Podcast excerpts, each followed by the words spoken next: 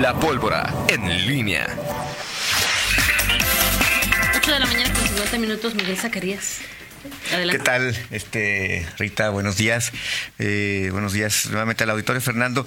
Y, fíjate que en la plática con el eh, director de Obra Pública hizo este tema de las ciclovías. Es interesante, yo creo que ha sido uno de los, de los temas eh, que ha llamado la atención en cuanto a los proyectos de obra pública y que más causa controversia en la ciudad por obvias razones. Y, aquí, cuando hablaba del tema de la... Eh, de esta ciclovía, de los cambios que hicieron en la Tancítaro, y hablo de la Tancítaro porque además es, cercano y, me toca ver. Es la zona así de. porque siempre nos, llamó la atención a, la comunidad a muchos, no, a, cualquier ciudadano. ¿Dónde estaba la ciclovía? ¿Dónde estaba la ciclovía y cómo, o sea, bueno, por qué de pronto empezar este. ¿Cómo, cómo le llama? Es el no, ¿cómo le llaman? Este, la cinta asfáltica. La, cinta asfáltica, justamente en la mitad, o sea, dejando libres las... Eh, ambos extremos y solamente la cinta asfáltica en la, eh, en la parte media. Parte central de, lo que es esta acera, de esta calle tan cítaro, que es una de las mm, eh, avenidas es que, es que esta, toda esta zona de la, lo que es eh, Villa Insurgentes, cruzan Fraccionamiento Hidalgo, la brisa. La brisa, todas este, son calles muy peculiares o colonias, colonias muy peculiares porque son avenidas que además del Boulevard Hidalgo, Madrazo, que tienen, hay otras que tienen también mucho tránsito y una de ellas es la Tancita. Lo que llaman vías secundarias, pero que tienen un... Exactamente, exactamente. Y y, bueno, creo que esta, esto que ocurrió aquí, que nos llama la atención, es decir, a ver, está el diseño en el plan director, el plan rector de desarrollo urbano, ahí viene. Y del implan. Y del implan, así viene, o sea, no es que se, le haya ocurrido a alguien este, que así fue, así venía.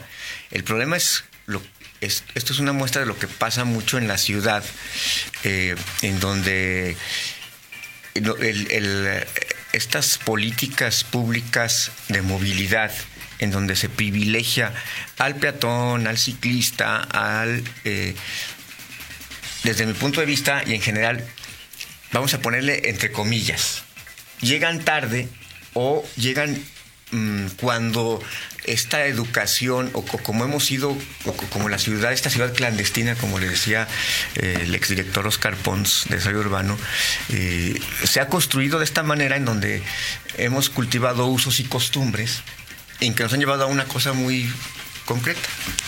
Eh, la ciudad es para los automóviles, o sea, el privilegio de los automóviles. Y, el tema es que cuando, en este caso de la concreto de la calle Tancítaro, eh, pues la gente dice, ¿y dónde vamos a poner los automóviles? ¿Dónde nos vamos a estacionar? negocios, eh, eh, porque ahí en esa zona hay negocios, hay restaurantes, hay este, pues un montón de, casa habitación, casa habitación y, es complicado y, insisto pasa en, en, muchas partes de la ciudad las, las ciclovías sobre todo llegan a instalarse, a adecuarse en avenidas, en zonas, en calles, en donde ya hay una cultura vial o, ciertas formas en que hemos concebido la, cultura vial que nos, obliga a las resistencias. Ya ha pasado mucho el tema, por ejemplo, de en San Juan Bosco, en lo que es la Manuel de Austria y Miguel de Cervantes Saavedra, que se construyó la ciclovía y que también allá había estacionamientos y que hoy seguimos viendo incluso con todo y las boyas que pusieron. Los coches, los coches estacionados sobre las ciclovías. Es parte de lo, de, de lo mismo. también otra que me toca ahí, la de ¿cómo se llama? Este, Juan de la, Barrera. Juan de la Barrera, que ya se adecuó muy bien, está perfectamente delimitada la, ciclovía. Supongo que sí iba a estar la de Stancítaro. Y sí, porque es doble sentido, incluso mencionó ahorita el ingeniero. Y, y, se, y, se, diseñó muy bien, se estableció la división, pero hoy, o sea, la, la gran paradoja que dice, a ver, ¿qué pasan con los ciclistas o sea, está la ciclovía, una ciclovía perfectamente limitada, segura, o sea, porque pues, no hay otra forma segura, pues, no hay forma o es muy difícil que un automóvil se vaya a invadir ese carril. Y de todas maneras los ciclistas insisten en irse por el donde van los vehículos, o sea, y ponerse en riesgo al final de cuentas. Se ponen ellos en riesgo, en riesgo a ellos y todos. Eh, y todo el mundo. Entonces, creo que eso nos lleva a esta pues una, una, una parte en que sí llega tarde, insisto, entre comillas, esta eh, adecuación de, ciclovías y llega tarde porque la mayor parte de los ciudadanos estamos acostumbrados a que en nuestra ciudad los que tienen, deben tener privilegio son los coches. Y que llevan prioridad. Y, llevan prioridad los coches. Y que antes que otra cosa es que los coches tengan un lugar para estacionarse, para circular, para todo. Y entonces las ciclovías, en esta lógica, se vuelven un estorbo, este, una, un retraso en las eh, eh, para la, circulación.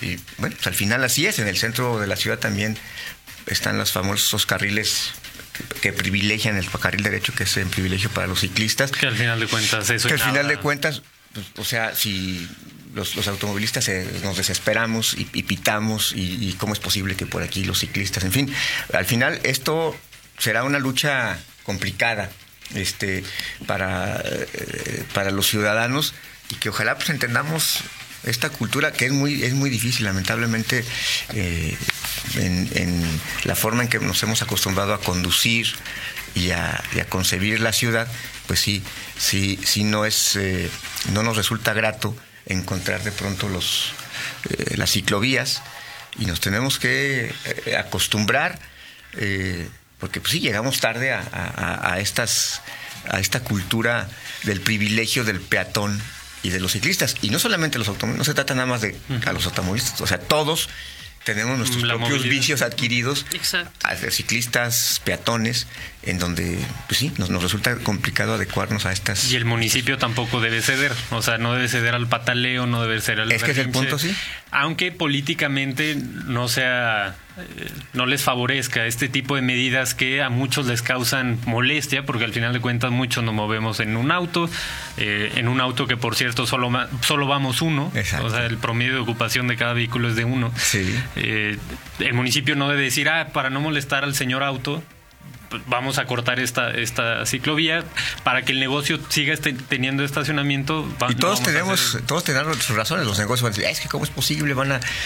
Y, el tema... Eh, Pero por algo se debe de empezar. Sí, ahora, el tema también tiene los, sus, vicios. Cuando tú abriste un negocio, por ejemplo, en esta calle Tancita, no sé, bueno, no sé si cumpliste el tema de los, de los cajones de estacionamiento, si o no te lo pidieron, y entonces son vicios que finalmente se conectan con cosas ante, con cosas previas que dejaste de hacer, que no hiciste o que omitiste y que hoy pues, se tienen estas, estas consecuencias, porque al final lo que hoy se vive pues también es parte de, decisiones que se tomaron en el, en el pasado. No sé si eh, esto de las el plan director de desarrollo urbano, rector Exacto. Rita, ¿cuánto tiene? El plan maestro de ciclovías son mm, se ha estado actualizando. Pero ¿cuánto tiene? O sea, tiene Sí, sí tiene muchos años. 10 años, una década. O sea, eso, eso, esas, sí, fue diseñado ya desde. O sea, ese, este asunto, obviamente, la ciudad es muy distinta hoy a la que teníamos hace 5 años, hace 10 años, hace 15 años. Y obviamente si un plan se diseñó hace 15 años o hace 20 años, pues es totalmente diferente. Si lo hubieras empezado a hacer desde que se diseñó, desde que se planteó este tema, bueno, otra, otro gallo nos cantaría. Aquí te enfrentas también al problema de los recursos. Obviamente, pues nunca ibas a tener recursos suficientes para hacer todas las ciclovías que se necesitaban de un jalón. Era, todo tiene que ver también con las prioridades que van estableciendo los gobiernos. En fin, este, pues ahí queda este, este tema y mucho también tendrá que pasar, pasa por la conciencia de los propios de los propios ciudadanos en general, ciclistas, automovilistas, peatones, porque a todos nos toca en algún momento ser. ¿Y qué tan eficientes son las alternativas de movilidad por ejemplo, en el caso del municipio. Porque puedes decir, ok, estamos obligando de, la infraestructura a dejar el automóvil para que utilicen el sistema integral de transporte. ¿Qué tan, eficiente es?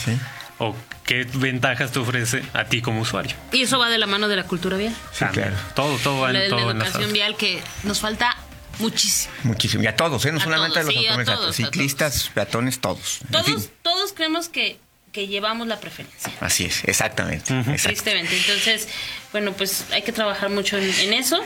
Y, ya, veremos, ¿no, Miguel? Así es. Oye, nada más este decirte eh, que, mm, el, bueno, les comentaba eh, en el, antes era el bloque anterior y nada más lo dejamos así, este, a ver, esperamos tener una respuesta. El, mm, hubo una, una nota eh, informativa que se, que se dio, les decía, en torno a los superdelegados, la, una sanción, esto salió en reforma el 30 de diciembre, en la sala especializada del Tribunal Electoral Federal, eh, ordenó a la Secretaría de Bienestar sancionar a 14 superdelegados por la promoción personalizada de el indebida del presidente Andrés Manuel López Obrador. Entre ellos le decía que está Mauricio Hernández Núñez, junto con otros de Aguascalientes, Campeche, Chiapas, Ciudad de México, Coahuila, Estado de México, Guerrero, Michoacán. Eh, es, eh, es, es, una violación, eh, no sé si a ustedes les tocó ver por ahí incluso algún, algún, en algún momento a los famosos servidores de la nación, algunos que tenían esta, sus chalecos a mí me llamó la atención y traían la, la, la ¿cómo se llama? La figura del, presidente Andrés Manuel López Obrador. En algún, en, algún, día yo le pregunté a Ricardo Gómez Escalante, que es el subdelegado aquí en, aquí en León, y decía que eso lo tenían porque eh, les habían quedado esos, esa indumentaria de cuando hacían la promoción en temas electorales, entonces lo, lo seguían usando. Y bueno, es evidente que pues está prohibido, está prohibido este este tema eh, de, la promoción de cualquier, es decir, cualquier funcionario municipal, por ejemplo, pues no puede tener un promotor de desarrollo social, por ejemplo, pues la imagen del presidente López Santillana, o un promotor de desarrollo social de impulso, pues no puede tener la imagen del gobernador Diego Sinué.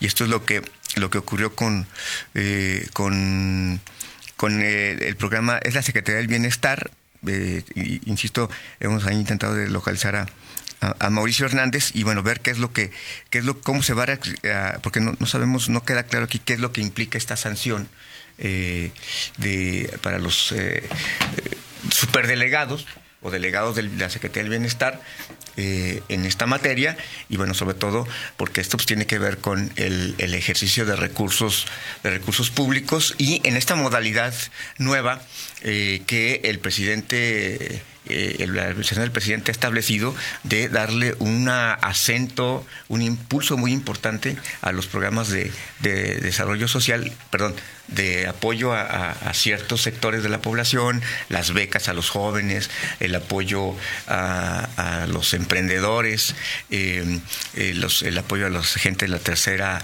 edad, el tema de las guarderías y con esta polémica también de hacer apoyos directos y no a través de, eh, como se hacía en administraciones anteriores y que ha causado pues tanta, tanta polémica. Por lo pronto ahí está esta, esta sanción este, que, que se establece de un tribunal electoral federal. Vamos a ver qué dice el, superdelegado y, ver qué, qué, implicaciones tiene todo esto.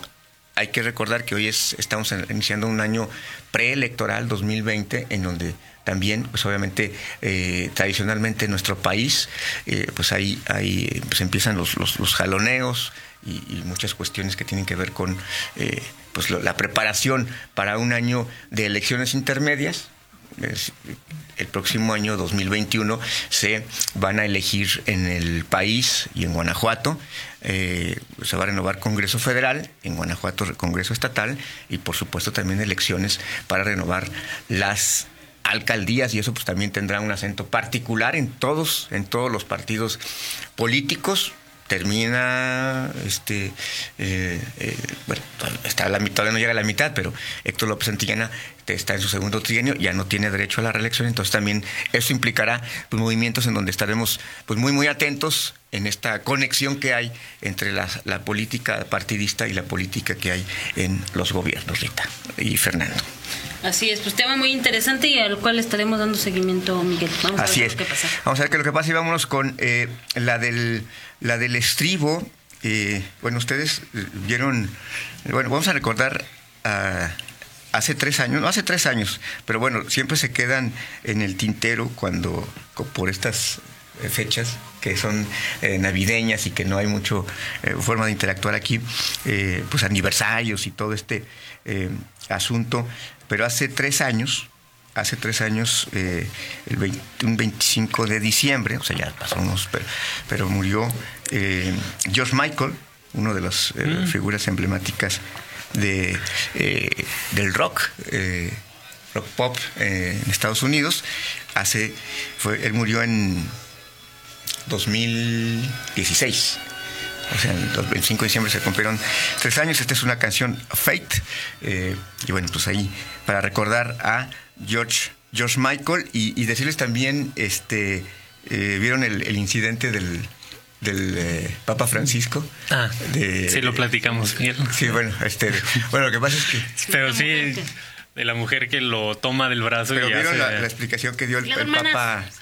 El, que pa- el Papa se disculpó. porque O sea, dijo algo así como todos perdemos la paciencia Todos perdemos la- también la, paciencia en algún momento y, y, pues lo, lo que pasa es que una figura pública, pues, cualquiera que sea, cualquier figura pública está expuesta a ese expuesta tipo de... a esa y obligada, literalmente. pero a- particularmente el Papa que Exactamente, que- lo quiere en santo Eh, exactamente. Y bueno, esto cobró también por, por la, la famosa. Y empezaron los memes de que si esta era una escena, una, una de las escenas no, no, no, no transmitidas en, En la película escena de los dos las- papas. de los dos papas, por cierto. eh, ¿Tú ya la viste? Sí, sí, sí. ¿Qué este, te la recomiendas? Recomendable. Sí, la- la- digo, cada quien tendrá su. Que es de Ratzinger y el Papa Francisco. El Papa Francisco. Muy bien, eh, los, los diálogos sí, en efecto, no tienen desperdicio. Y es una visión eh, bastante peculiar de esa transición que hay en- desde la, el nombramiento del Papa Benedicto XVI, Joseph Ratz- Ratzinger, a este eh, Papa Francisco. al Papa Francisco y cómo se da esa la llegada de, de, eh, Bergoglio, que es el nombre del Papa eh, actual. Eh, pero muy recomendable, muy, muy recomendable. Es de las películas que dos horas se pasan rapidísimo. Oye, y hablando de muertes, ayer ya andaban matando a Ozzy Osbourne. Así es verdad. El primer día de enero ya todos andamos con el Jesús en la boca. Al final resultó que Sí, fue, sí. fue un Sí, simple rumor este, su que hija tomó dijo, mucha fuerza. Su hija dijo Su hija que salió a que estuviera en el lecho de muerte este eh, cantante de un pilar de- de- del rock, rock. del metal, o sea, Black Sabbath, ¿no? De Black Sabbath. Y luego ya se Y hizo se hizo. solista, que pero sigue siendo un ícono Sí. y que todos andamos ahí Para los chavorrucos y hasta para los millennials como tú. para varias generaciones. Sí. Para todos. Muy bien. ¿Es cuánto, señores? Gracias, Miguel. Gracias. y- Excelente día para todos. Vamos a una pausa 9 de la mañana con 7 minutos. No le cambie. Hay más información deportiva también. En línea con Toño Rocha. Síguenos en Twitter, arroba Antonio Rocha P y arroba guion bajo en línea.